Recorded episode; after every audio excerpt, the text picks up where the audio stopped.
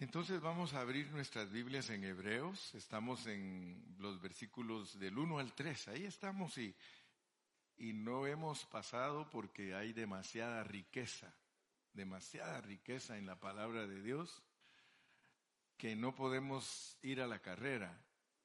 A veces nosotros creemos que, que ya entendimos y que ya nosotros eh, dominamos la palabra, pero ustedes se dan cuenta que cada vez Dios nos habla. Les dije en el último mensaje que esa palabra Dios, Dios, mire cómo, cómo empieza, ¿verdad? Hebreos 1, Dios habiendo hablado muchas veces. O sea que nosotros tenemos que entender que tenemos un Dios que habla. Es muy importante entender que Dios a nosotros nos habla, hermano. Dios habla.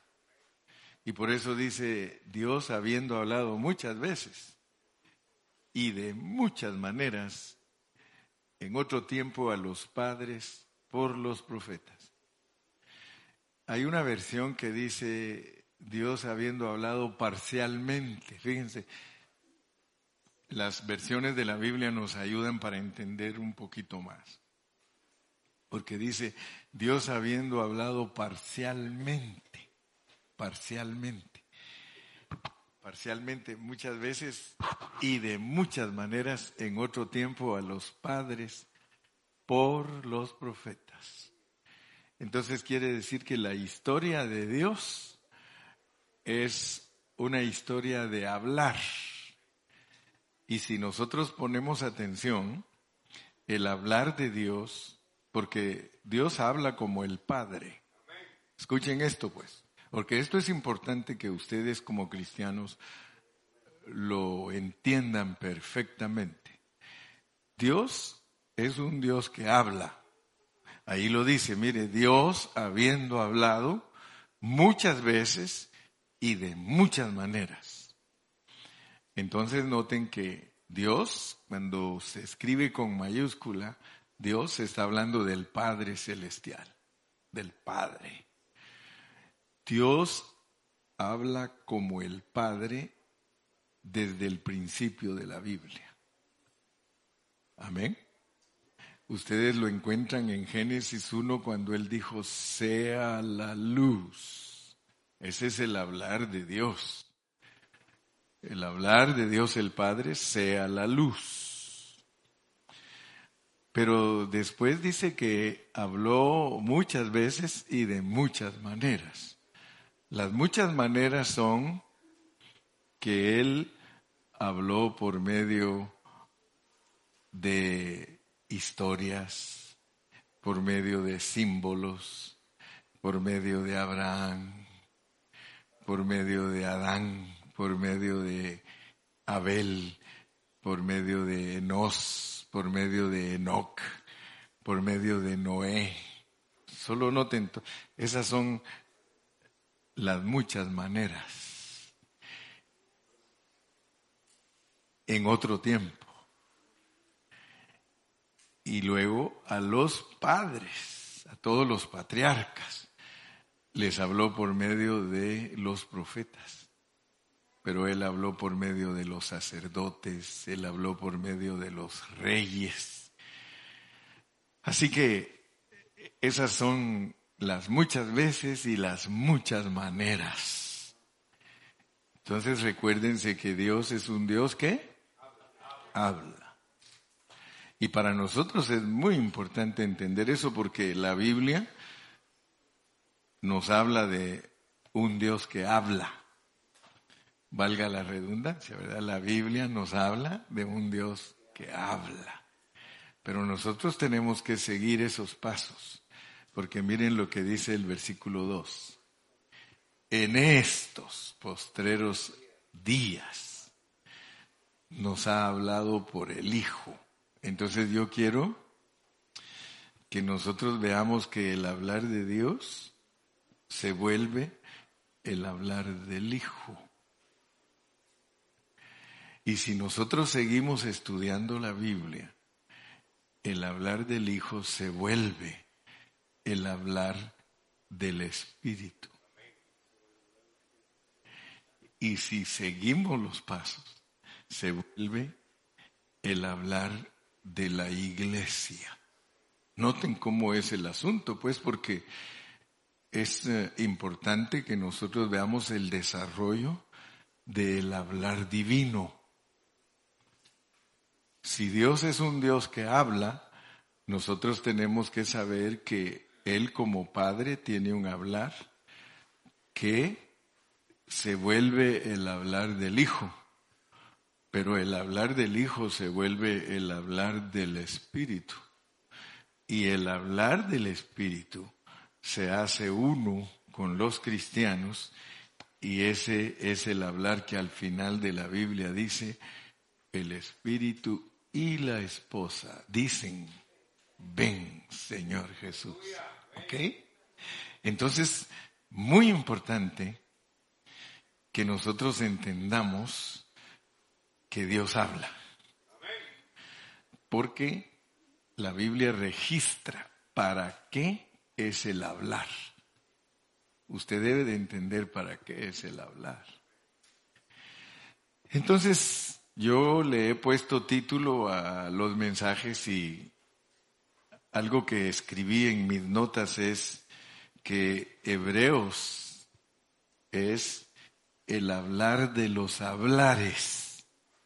El hablar de los hablares porque el hablar más elevado de Dios es hablar en el Hijo. Porque cuando Dios vino aquí a la tierra, Él se encarnó. Y el encarnado es el Hijo. Y nosotros tenemos que entender lo que es el hablar en Hijo. Si estamos limitados como cristianos, nosotros no vamos a entender bien lo que quiere decir en estos postreros días. Nos ha hablado por el Hijo, o en el Hijo, o en Hijo. Escúchenme bien, hay tres diferentes versiones. Una dice, nos ha hablado por el Hijo. Otra dice, nos ha hablado en el Hijo.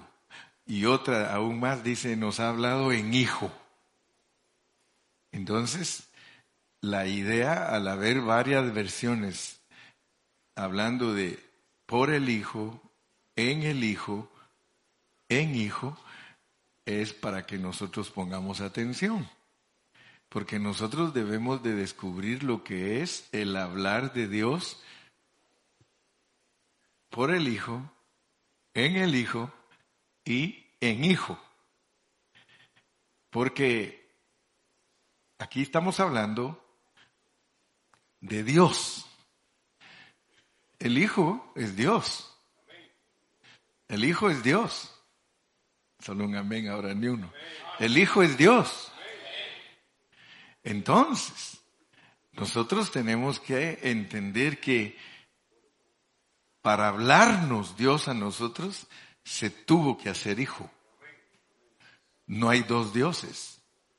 El Dios que es el Padre se tuvo que encarnar y hacerse hijo para hablar. O sea que notemos pues que el propósito de Dios es su hablar y para que nosotros entendamos su hablar es que Él se hizo hijo. Y por eso es que al leer en la Biblia nosotros tenemos que oír bien porque cuando Cristo salió de el bautismo en agua, una voz del cielo dijo, este es mi Hijo amado en el cual yo tengo complacencia. Y cuando estaba en el monte de la transfiguración, les dijo a los apóstoles, a los discípulos, este es mi Hijo amado, a él oíd, a él oíd. Entonces, Dios para que nosotros lo oigamos, se hizo hombre. Y por eso dice que Dios habló parcialmente, porque cuando Él usó a los profetas y usó a los hombres antiguos para hablar, nunca dio toda su revelación. Pero cuando habló por medio del Hijo, Él dio toda su revelación completa. Entonces nosotros tenemos que entender esto porque Dios quiere hablar con nosotros. Y para hablar con nosotros solo tiene un medio. Él usa el espíritu que está dentro de nosotros para hablarnos y hacernos hablar. El espíritu que está en nosotros contiene en él el hablar divino. Nos habla a nosotros y habla a los demás. Entonces, muy importante, mis amados, y de eso es lo que vamos a estar hablando hoy, que Dios habla en hijo. Dios habla en hijo. Dios habla en hijo. Ustedes se recuerdan que cuando estudiamos Primera de Corintios y estudiamos los dones espirituales, nosotros estudiamos muy responsablemente la Biblia, muy cuidadosamente, y tenemos cuidado de decir lo que decimos, a no confundir a la gente y tampoco no presentar la verdad a medias sino que pensamos antes de hablar para presentar la verdad en una forma correcta. Entonces, el hablar de los hablares. En este mundo, el hablar de los hablares, lo ultimado del hablar de Dios es en Cristo. Y si Dios hablara desde el cielo ahorita, si Dios hablara desde el cielo ahorita, Él mismo se sujetaría a decir lo que dijo Cristo. Porque Cristo es el hablar consumado de Dios. Cristo es la última palabra. Amén. Así que Dios a nosotros nos habla en Cristo. Amén. Entonces, estamos estudiando muy peculiarmente esta epístola porque tenemos que ver lo que Dios nos quiere revelar a través de ese hablar divino. En estos postreros días nos ha hablado por el Hijo, a quien constituyó heredero de todo. O sea que toda la herencia espiritual que hay en el universo, el dueño de ella es Cristo.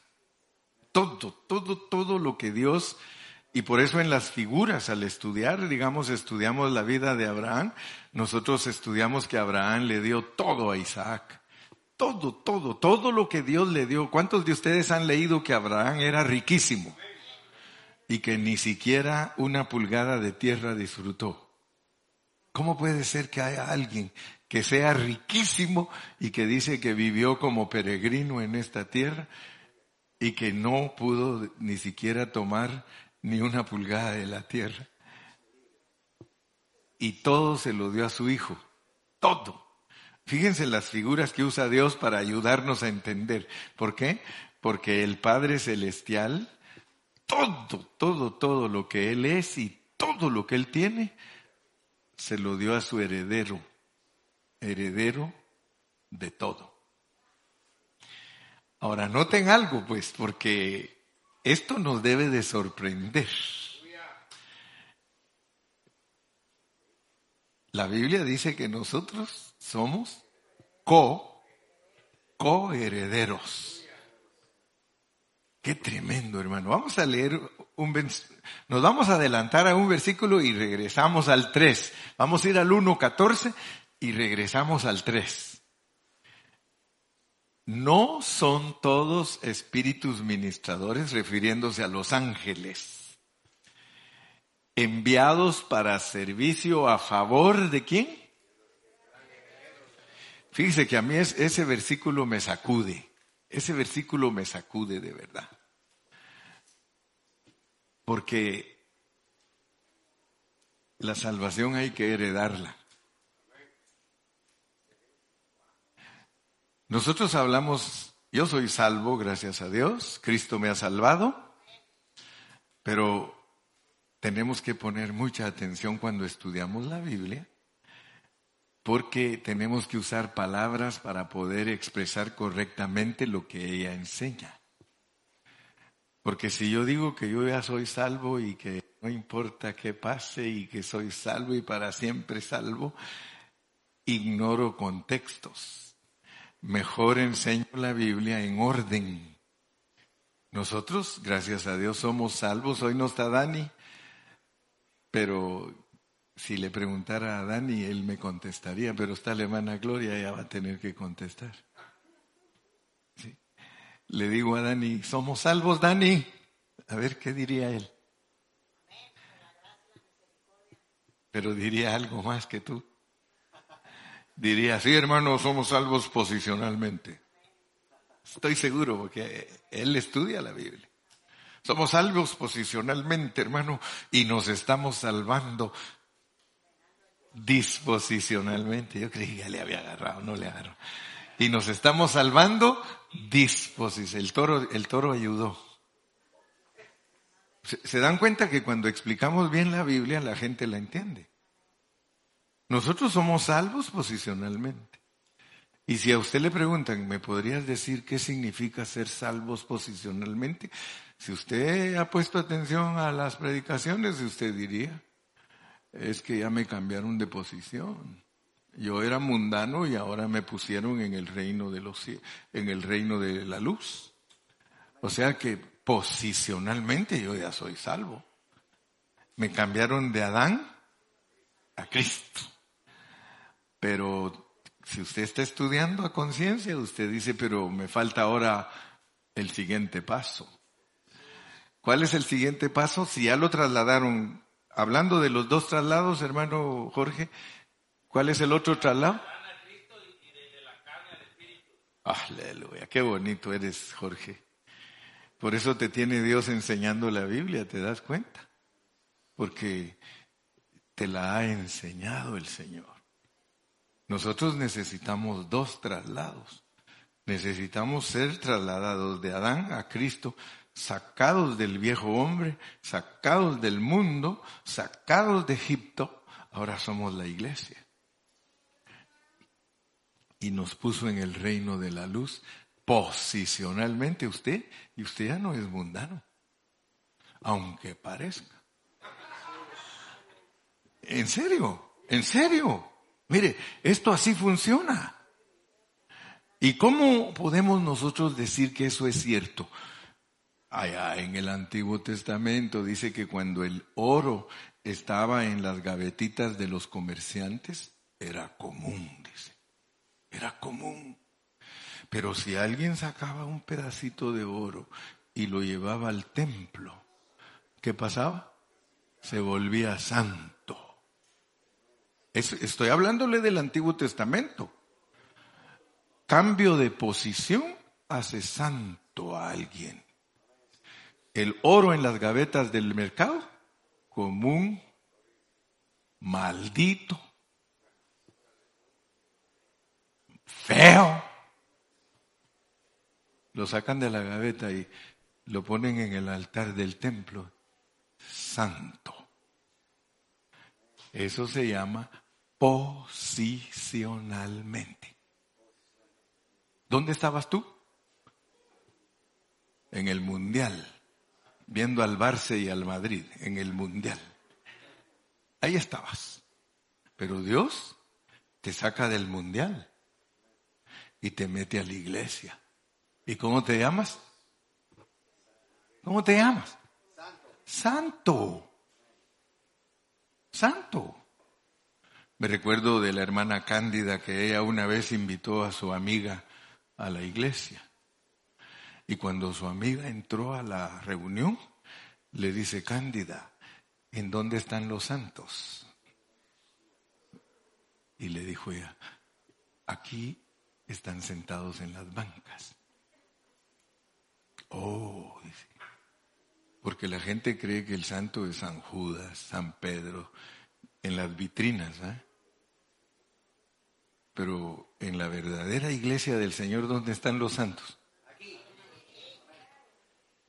Entonces, usted entienda pues que cuando se habla de su salvación posicional, aunque usted sea carnal, es más, aunque parezca chamuco a los ojos de Dios, por haber aceptado a Cristo, porque eso no lo entienden los cristianos y por eso se hacen bolas y no conocen el propósito divino. El más carnal que esté aquí, que no quiero ni saber quién es, porque puede ser que sea yo, el más carnal que esté aquí, que aceptó a Cristo, y especialmente si se bautizó, el que creyere y fuere bautizado será salvo. Entonces, entendamos pues lo que es ser salvos posicionalmente. Porque este contexto de aquí dice que serán, serán herederos de la salvación. Ahí está hablando en otro tono. Ahí está hablando en otro tono. Ahí está hablando de un cristiano que madura, de un cristiano que crece, de un cristiano que se desarrolla espiritualmente. Él puede heredar la salvación. ¿Aló? Alguien que se dispone, gracias Torito. ¿Sí? Alguien que se dispone puede heredar la salvación. Ahorita nosotros no podemos decir, fíjate que ya heredé la salvación. Porque si no, no vamos a entender versículos tales como este. Miren pues, vamos a leer otros versículos de heredar. Eh, podemos leer en Gálatas, ¿verdad? Gálatas capítulo 5. ¿Sí? Gálatas 5, 21 y 22 para que así ustedes van entendiendo más la Biblia. Miren pues, envidias, homicidios, borracheras, orgías y cosas semejantes a estas, acerca de las cuales os amonesto, como ya lo he dicho antes, que los que practican tales cosas, ¿qué? ¿Y tú no vives ya en el reino? ¿Pero cómo? Díganlo. A mí me gusta que me digan para que así digo yo, sí, estamos agarrando la onda. ¿Ya estamos en el reino? Posicionalmente, amén. Pero disposicionalmente nosotros estamos salvándonos más profundamente. ¿Para qué? Para heredar el reino. Lástima, hermanos, lástima. Que hoy día los cristianos van a congregaciones donde los tienen pero bien dormidos, hipnotizados, hipnotizados, hermano. Y no les enseñan la Biblia. Lo peor es que ni se dan cuenta. Ni se dan cuenta que no les están enseñando la Biblia. Están tan emocionados, hermano, que no se dan cuenta que no les están transmitiendo el hablar divino. Se conforman, sí, se han vuelto tan almáticos que usted les pregunta, hermano, ¿tú sabes qué es heredar el reino? Mm, pues eh, heredar el reino es heredarlo. Así te contestan. Versículo 22 más el fruto. Ahí te dice de una vez lo que tienes que vivir para heredar el reino. ¿Te das cuenta cómo al estudiar bajo contexto la Biblia, ella misma te va aclarando todo? ¿Quieres heredar el reino? Tienes que vivir en el Espíritu.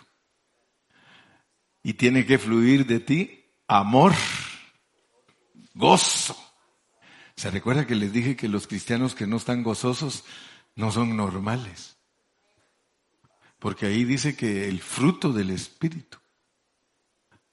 Gozo. Y usted me puede decir a mi hermano, ¿y cómo me voy a gozar si me está yendo mal? ¿Y en dónde dice que para que se goce le tiene que ir bien? ¿Te das cuenta? ¿Te das cuenta? Bueno, regresemos pues, regresemos al hablar divino, porque el hablar divino tiene que funcionar. Si, si, si el hermano Carrillo está hablando, hablando divinamente, si el Espíritu de Dios está hablando a través del hermano Carrillo, usted está siendo ministrado. Y usted no sale igual de aquí. Usted al salir de aquí dice, híjole, híjole. Si es mexicano dice, híjole. Si es de Guatemala dice, a la gran. No, pues así hablamos diferente. ¿eh? Y si es del Salvador, ¿cómo, Carlos? No, si fuera de Ecuador, chuta, hermano. ¿Eh? Galo, ya se te olvidó esa palabra, que nunca te la oigo. Bueno, de vez en cuando te la oigo, dice, chuta, hermano. Como asustado, ah, chuta, hermano. Sí, me recuerdo cuando llegaba a predicar ahí, tu Ecuador. Dice, ¿oíste eso, ñaño? ¿Oíste eso, ñaño? Dice, qué bestia. En estos postreros días, nos ha hablado por el Hijo, a quien constituyó, escuchen bien, heredero. Por eso hablamos de heredar. A quien constituyó heredero de todo. Y uno debe de asustar, de asustarse de cómo Dios hizo heredero a Cristo y Cristo nos dice, yo te quiero dar todo, todo, Gilmar, todo lo que yo soy dueño.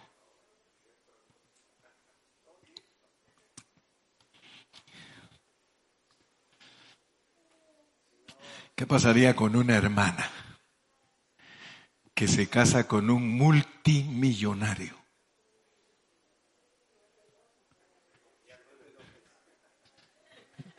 Si se casa con un multimillonario, la va a hacer firmar que no se vaya a meter con sus bienes. No, un verdadero esposo, uno que ama a una mujer, la hace dueña de todo. Es más, es más, mientras están vivos los dos, el que se casa siendo millonario con una mujer, la mitad es de ella desde que se casa con ella. Como Gilman, ¿sí?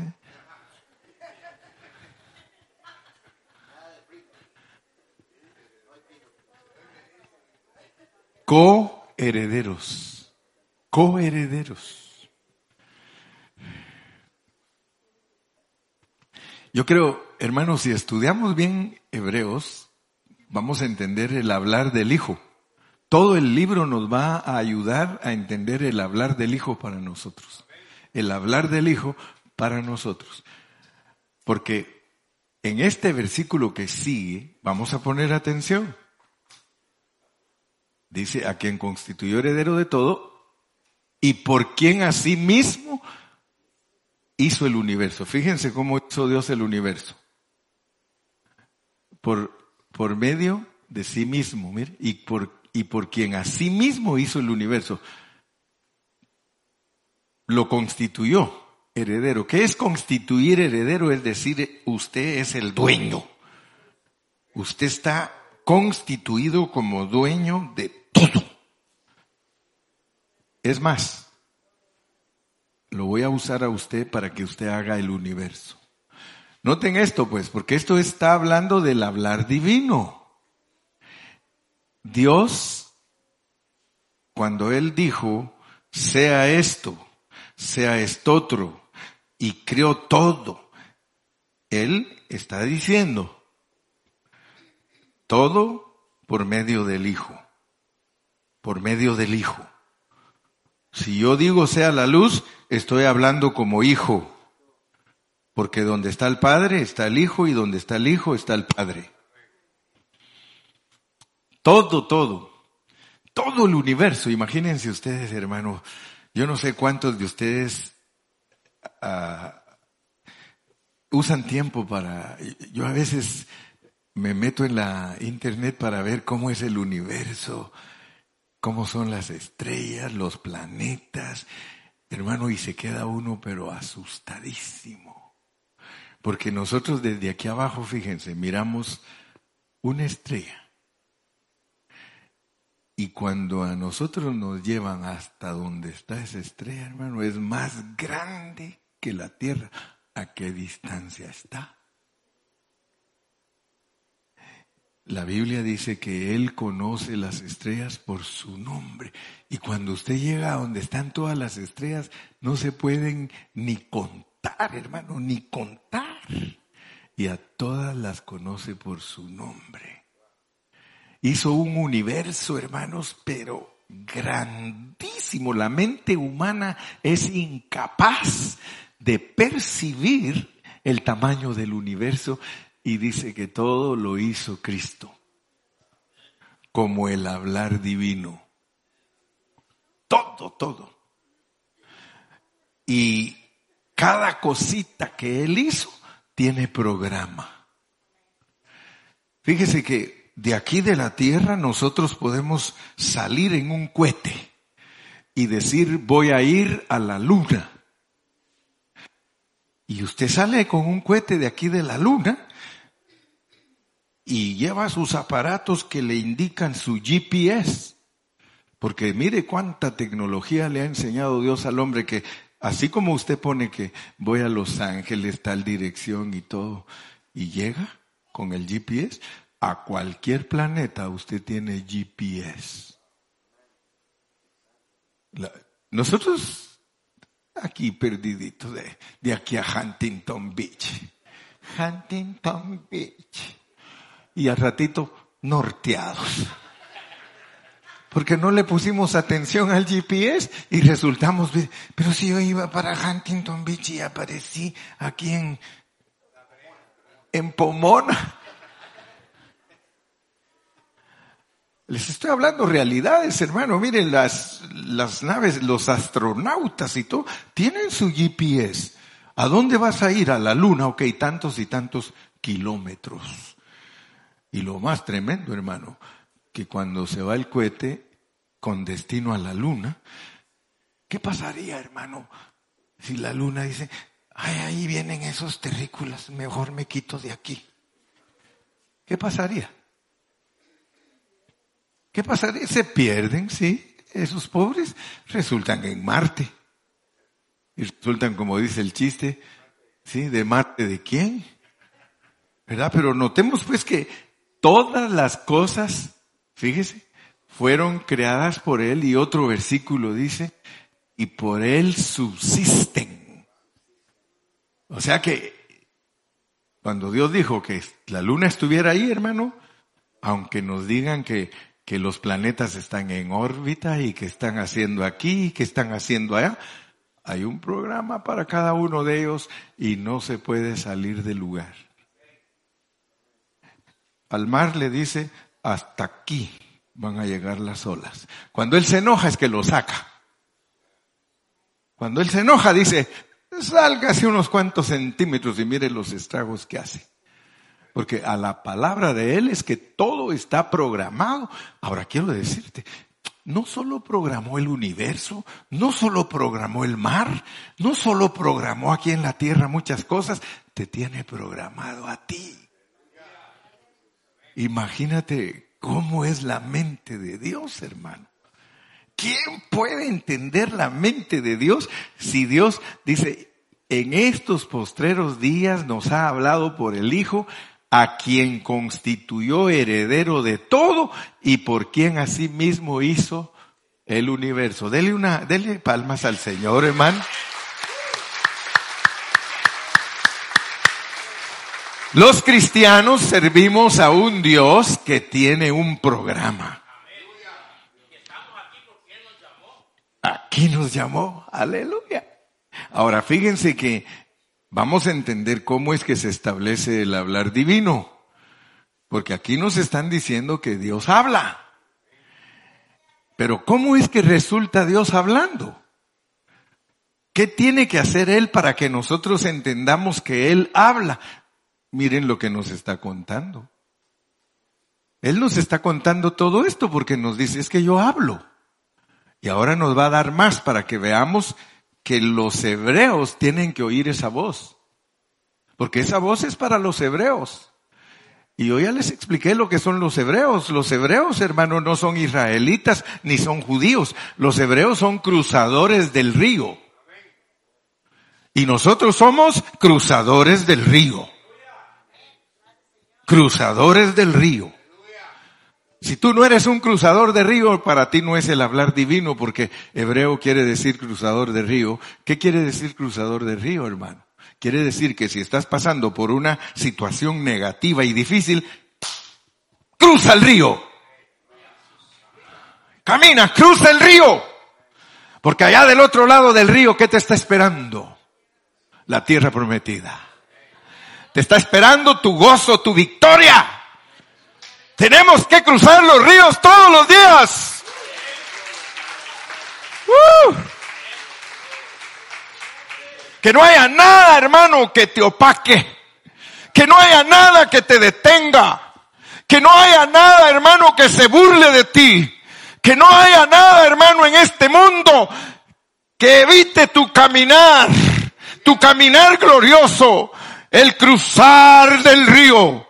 Confiésalo, soy hebreo. Soy hebreo. ¿Cuántos se recuerdan de Moisés? A Moisés, hermano, chiquitito, chiquitito el chavito. Lo echaron al agua en una barquita. Pero Dios tenía un programa porque él era hebreo. Él era cruzador del río. ¿Y qué le sucedió? ¿Qué sucedió con ese cruzador de río, hermano? Lo querían matar. Y Dios usó a su familia, a su hermanita, a su mamá para que lo echaran al río. Hebreo, hebreo, no ebrio. Sí, como algunos. Eres hebreo, hebreo hebreo, que se vaya a la arquita. Y allá estaba esperándolo la hija nada menos que del diablo. La hija de Faraón, esperándolo. Y allá venía el cruzador del río, hermano. Rescatado, hermano, hasta el diablo le sirve a Dios para los cruzadores del río y lo rescató. Y qué casualidad que ahí estaba al, lado de esa mujer, su hermanita de Moisés. Yo tengo quien te lo cuide. Si quieres, yo te consigo quien te lo cuide. Sí, que lo cuiden, yo le pago. Hermano, pagó para que la propia mamá lo cuidara. Y la mamá lo cuidó. La mamá, cuando lo trajeron de regreso, ay, qué, qué lindo, hermano, que lo mandan a uno a cruzar el río y luego lo traen de regreso. Aleluya. Y ahora que lo traen de regreso, ahora que está ahí de vuelta, le dice ella, hebreo, hebreo, ¿sí o no? Hebreo, bla, bla, bla, hebreito, hebreito. Y solo por cinco años se lo dejaron. Y esos cinco años todos los días sea, ¿cómo amaneció mi hebreito? Y ahí lo ve. Y de repente empezó, amá, amá, amashia, amashia, hebreo. La mamá cuidándolo. Y empezó a crecer. Hebreo, hebreo. Cinco años. A los cinco años te tienes que ir al kinder. Pero ahí te acuerdas que eres hebreo. ¿Eh? Hebreo. ¿Eh? Sí, mami. Yo hebreo. Yo hebreo. Así se fue, hermano. Chiquitito. A los cinco años se lo entregaron a los que iban a educar a los egipcios. Se lo quitaron. Pero aquella mujer, una mujer de fe, una mujer hebrea, cruzadora de ríos. Ella sabía que había instruido a su hijo en el camino correcto. Porque él llegó a ser grande, dice la Biblia, y no solamente grande en conocimiento y letras, sino que llegó a ser grande porque ya era un adulto. Pero allí, cuando él se asomaba a las ventanas y miraba que estaban sufriendo los hebreos, él decía, yo soy hebreo, yo soy hebreo. Y dice la Biblia que él despreció todas las riquezas de Egipto y todas las riquezas de Faraón y dijo, tengo que cruzar el río. Tengo que cruzar el río. Y aunque lo hizo en ignorancia la primera vez, porque la primera vez dice que vio cuando, cuando estaban maltratando a sus compatriotas. ¿Cuántos años? Cuarenta. Y dijo a liberar hebreos, pues, porque él estaba programado. Hermanos, se la estoy haciendo emocionante con una, solo por una razón. Porque quiero que usted entienda que Dios habla por el Hijo a los hebreos. A los hebreos. ¿Usted va a crear hebreos o a hebreos? ¿Qué va a crear? Hermana querida, hermano querido, ¿qué vas a crear? ¿Qué vas a crear tú? ¿Vas a crear cruzadores del río? Pues para eso tienes que ser tú una cruzadora del río y un cruzador del río y saber que Dios te habla a través del Hijo. O sea que Dios se volvió el Hijo para hablar contigo. Ah, mire hermano, Hebreos es bonito. Y mira lo que dice el 3, pues porque ahora nos va a decir por qué Cristo es el hablar divino. ¿Por qué Cristo creen ustedes que es el hablar divino? Porque Él es el resplandor. El resplandor de su gloria. Ya todos sabemos que gloria es expresión. Gloria es expresión. ¿Cuál es la gloria de la luz? La gloria de la electricidad. La luz. La electricidad no se ve, pero mire su gloria, el resplandor. Entonces, eso que le estoy explicando dice que es Cristo de Dios. Dios no se ve, pero cuando Cristo caminó en esta tierra, dice, vimos su gloria. Vimos la gloria del unigénito Hijo de Dios. O sea que cuando Dios vino a la tierra para hablar en forma definitiva, Él puso a un hombre que vivió la vida de Dios.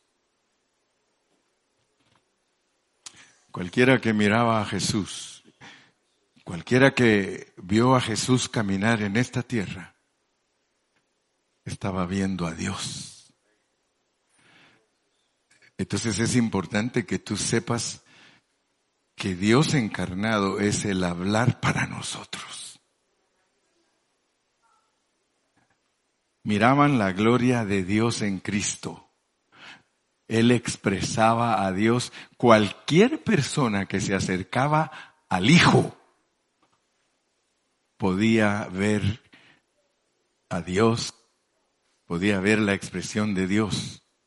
Y no solo eso, porque uno puede ver a una persona cómo actúa sin que hable. O sea que al ver a Cristo sin que hablara ni nada, dejaba impresionada a la gente, porque la gloria de Dios expresada, hermanos, eso es maravillosísimo. En ti se puede ver la gloria de Dios si tú la dejas fluir sin necesidad de hablar. Pero hay otra cosa. Llevaba la imagen de la sustancia.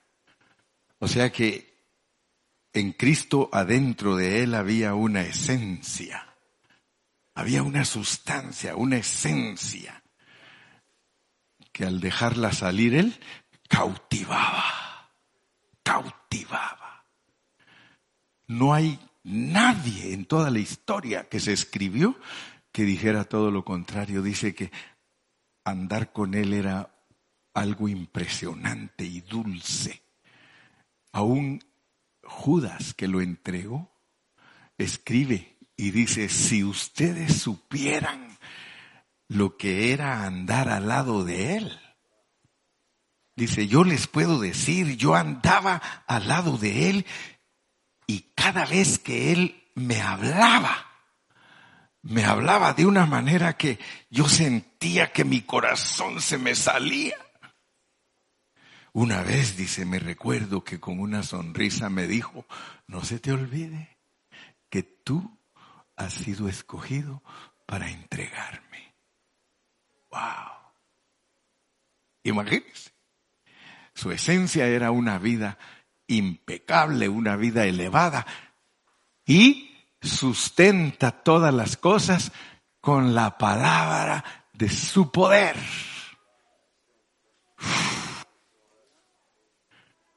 Quiero que ustedes vean por qué él calificó para hacer el hablar divino, porque él expresaba a Dios, él tenía a Dios dentro de él y no solo eso, cada vez que hablaba tenía un poder. Un poder, hermano, indescriptible. Imagínense ustedes que Cristo, al hablarle a la gente, se quedaban pero asustados le hacían preguntas y él las contestaba dirigido totalmente por Dios, al grado que dice en la Biblia que nadie lo podía agarrar en palabras. Nadie. Cualquiera que, que le ponía trampa, él sabía cómo hablar y se quedaban mm, nosotros tampoco doctores, abogados, eh, eh, perdona, pero no sabemos.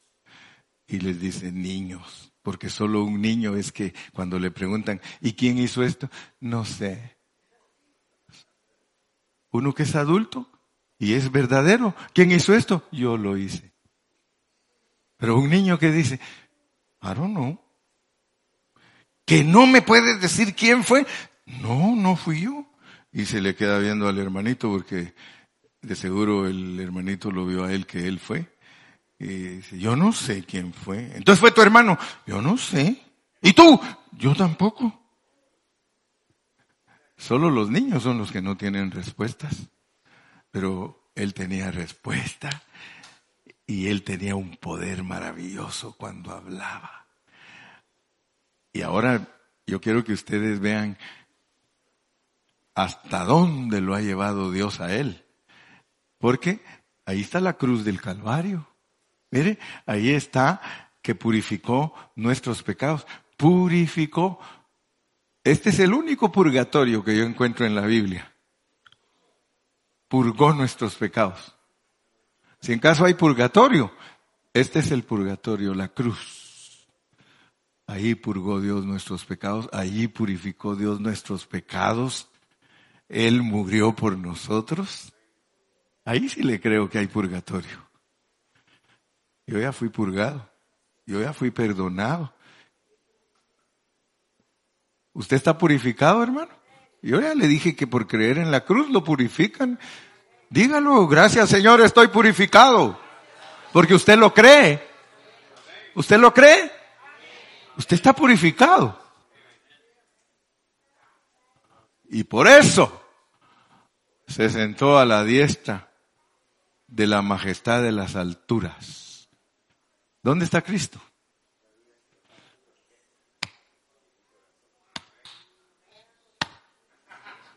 ¿Dónde está Cristo?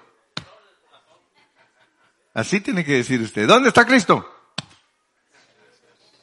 Gracias a Dios que las maestras le enseñan a los niños en escuela dominical. Dice, ¿dónde está Cristo, mi hijo? En el cielo y en mi corazón. Aleluya. Ahora usted entiende por qué Él califica para hablar desde el trono.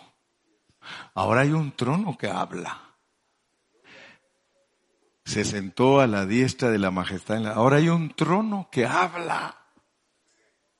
Dice que cuando se abrieron los sellos, nosotros cantamos, Él es digno de abrir los sellos, Señor. ¿Para que lo cantamos? ¿Por qué es digno Él de abrir los sellos? Porque fuiste inmolado con tu poder, me has levantado. Gloria a Dios. Amén. Él ahora está sentado y fíjense pues, porque ya se me está terminando el tiempo. ¿Cuánto me queda? Todavía no ha encendido la luz. Allá me levantaron una mano y por acá me dijeron, y por allá. Pero me quedan cinco minutos.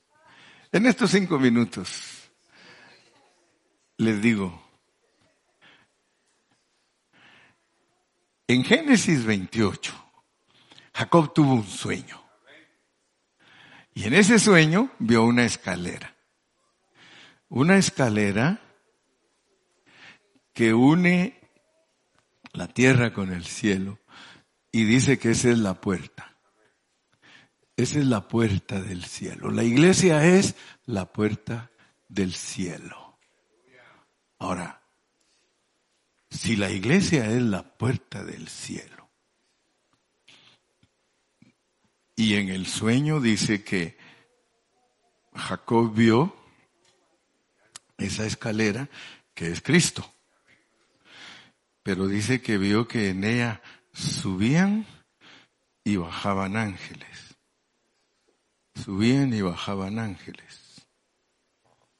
Ahora imagínese pues usted y yo lo que somos delante de Dios. Nosotros somos, juntamente con Cristo, la escalera. Y Él está en el trono y en nuestro corazón. O sea que de aquí pueden subir cosas y de allá bajan. Y aquí suben. Fíjese lo que es la iglesia, pues. Por eso, como dijo Iván, hermanos, ¿estamos conscientes de lo que es la iglesia? ¿Usted de verdad entiende lo que es la iglesia? Porque hay muchos que no entienden lo que es la iglesia y cuando se habla de la iglesia, estamos hablando de algo completo. 1 Corintios 12, 12. 1 Corintios 12, 12. Mire lo que es la iglesia. Mire lo que es la iglesia. 1 Corintios 12, 12.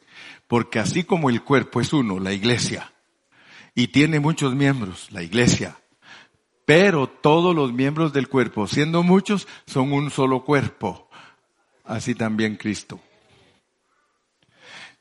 Cristo es cabeza y cuerpo. Así también Cristo. No es herejía, hermano. Este es Cristo, es la escalera. Esta es la escalera. Por eso, síguenos exhortando, Iván. Tenemos que entender lo que es la iglesia. La iglesia es una escalera que se llama Cristo, que está compuesta de Él y nosotros. Por eso desde aquí suben ángeles. Desde aquí suben ángeles y vuelven a bajar. 1.14. Hebreos 1.14. Mire para qué sirven los ángeles. 1.14. ¿No son todos los ángeles espíritus ministradores enviados para que te sirvan a ti que vas a heredar la salvación? Suben y bajan. Suben y bajan. La iglesia es el camino de dos vías para ir al cielo. La iglesia es la puerta del cielo. El Señor no usa a los mundanos. ¿Qué va a tener escalera un mundano, hermano? Y mire lo que canta el mundano. Para subir al cielo se necesita una escalera grande y una chiquita. Olvídese. Nosotros no necesitamos una escalera grande y una chiquita. Nosotros necesitamos que en esa escalera que es Cristo suba todo lo que Dios nos ha concedido. Tú hablas aquí abajo, tú hablas aquí abajo, inmediatamente el ángel dice, ya, ya, ya, ya pediste lo que quieres pedir. Sí, ya estoy allá arriba. Padre, él dice que esto y esto y esto. Dile que no. Aquel esperando.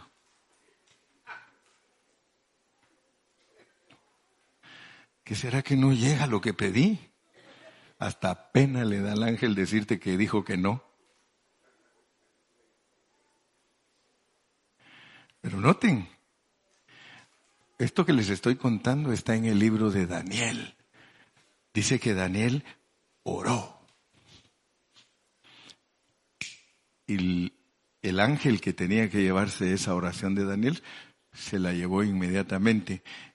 Y hasta los 21 días le contestaron a Daniel.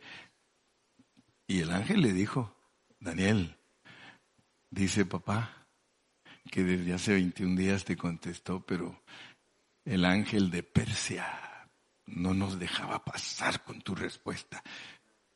Yo te estoy enseñando secretos, pues, para que entiendas. Porque puede ser que tú estás pidiendo oraciones que no te las han contestado y como no eres como Daniel muy amado, ya llevas como 15 años y no te las contestan. Saber que ángel es el que está peleando allá arriba con el que traía tu respuesta. Pero por lo menos a los que aman se les tarda 21 días.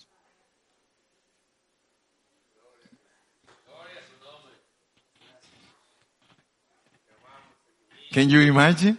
Can you imagine? Ángeles subiendo, ángeles bajando, ministrándonos, son nuestros sirvientes. No lo vayas a poner a que te haga la, que te lave los trastos tampoco, ¿ah? Porque algunos, ay, mis ángeles, qué buenos me pueden lavar los trastos. Ahí los vas a encontrar todo el tiempo porque te va a decir el ángel, yo no soy llamado para lavarte los trastos. Yo soy llamado por si necesitas algo espiritual. Do you need some, some spiritual? Let me know. I'm your servant. Que te quiero adorar, quítate de aquí, sáquese. No me puede adorar si yo soy igual que usted, un siervo. Amén. O sea que tienen su, su objetivo, pero se dan cuenta, está la escalera y los ángeles. La escalera y los aquí está la escalera y los ángeles.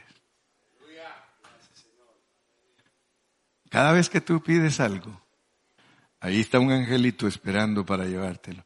Yo me imagino que hay ángeles, porque ellos son seres bien inteligentes yo me imagino que hay oraciones que yo he hecho que el ángel dice, ni te la llevo porque vas a quedar mal. Yo, yo estoy seguro, hermano, que si me pudiera hablar ese ángel me diría, ¿sabes qué, Gilberto? Esa tu oración rascuache que hiciste, ni te la, ni creas que la voy a entregar porque hasta a mí me da vergüenza. Ah, pero si alguien ora conforme a la voluntad de Dios, dice hermano. A ver, a ver, a ver. Yo creo que ni has terminado. Porque dice la Biblia que antes que salga la palabra de tu boca, Dios ya sabe que vas a pedir.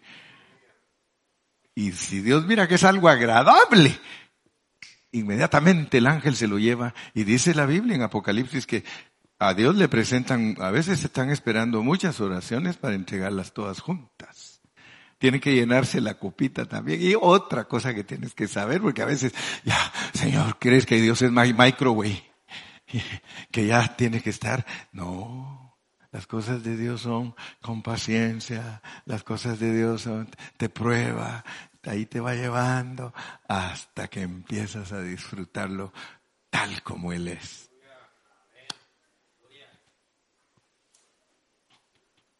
Regresemos a Hebreos 1, Dos.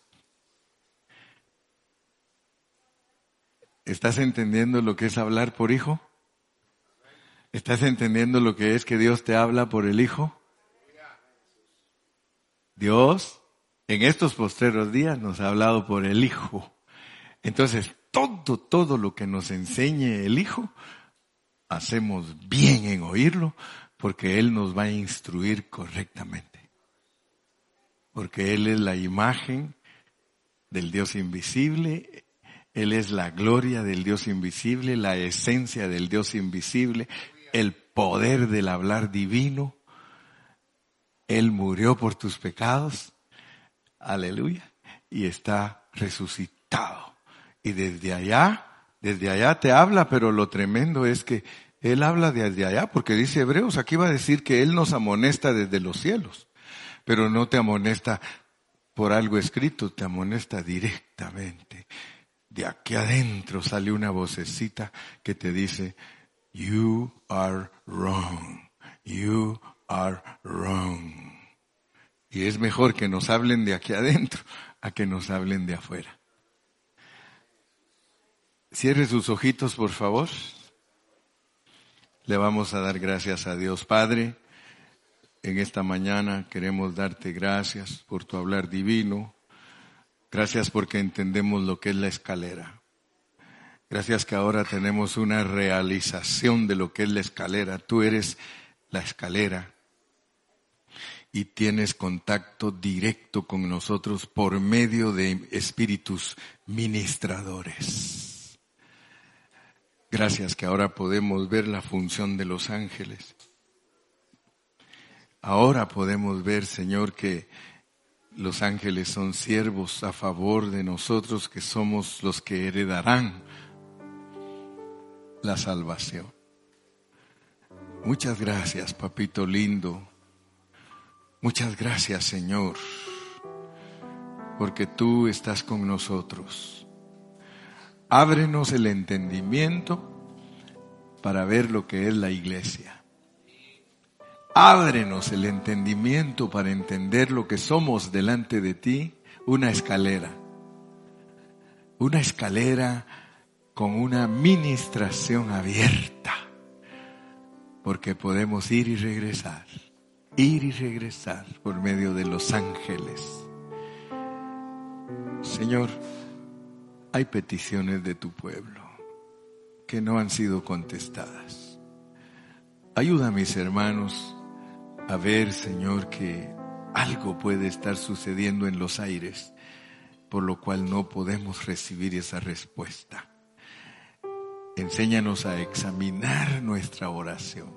Quizá no la estamos haciendo bien. ¿Con qué razón tus discípulos te dijeron, enséñanos a orar como Juan les enseña a sus discípulos.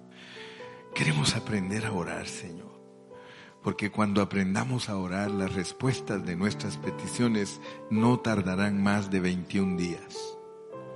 Pero sobre todo, haznos aquellos que te aman, para que seamos amados de ti, porque tu palabra dice, yo amo a los que me aman.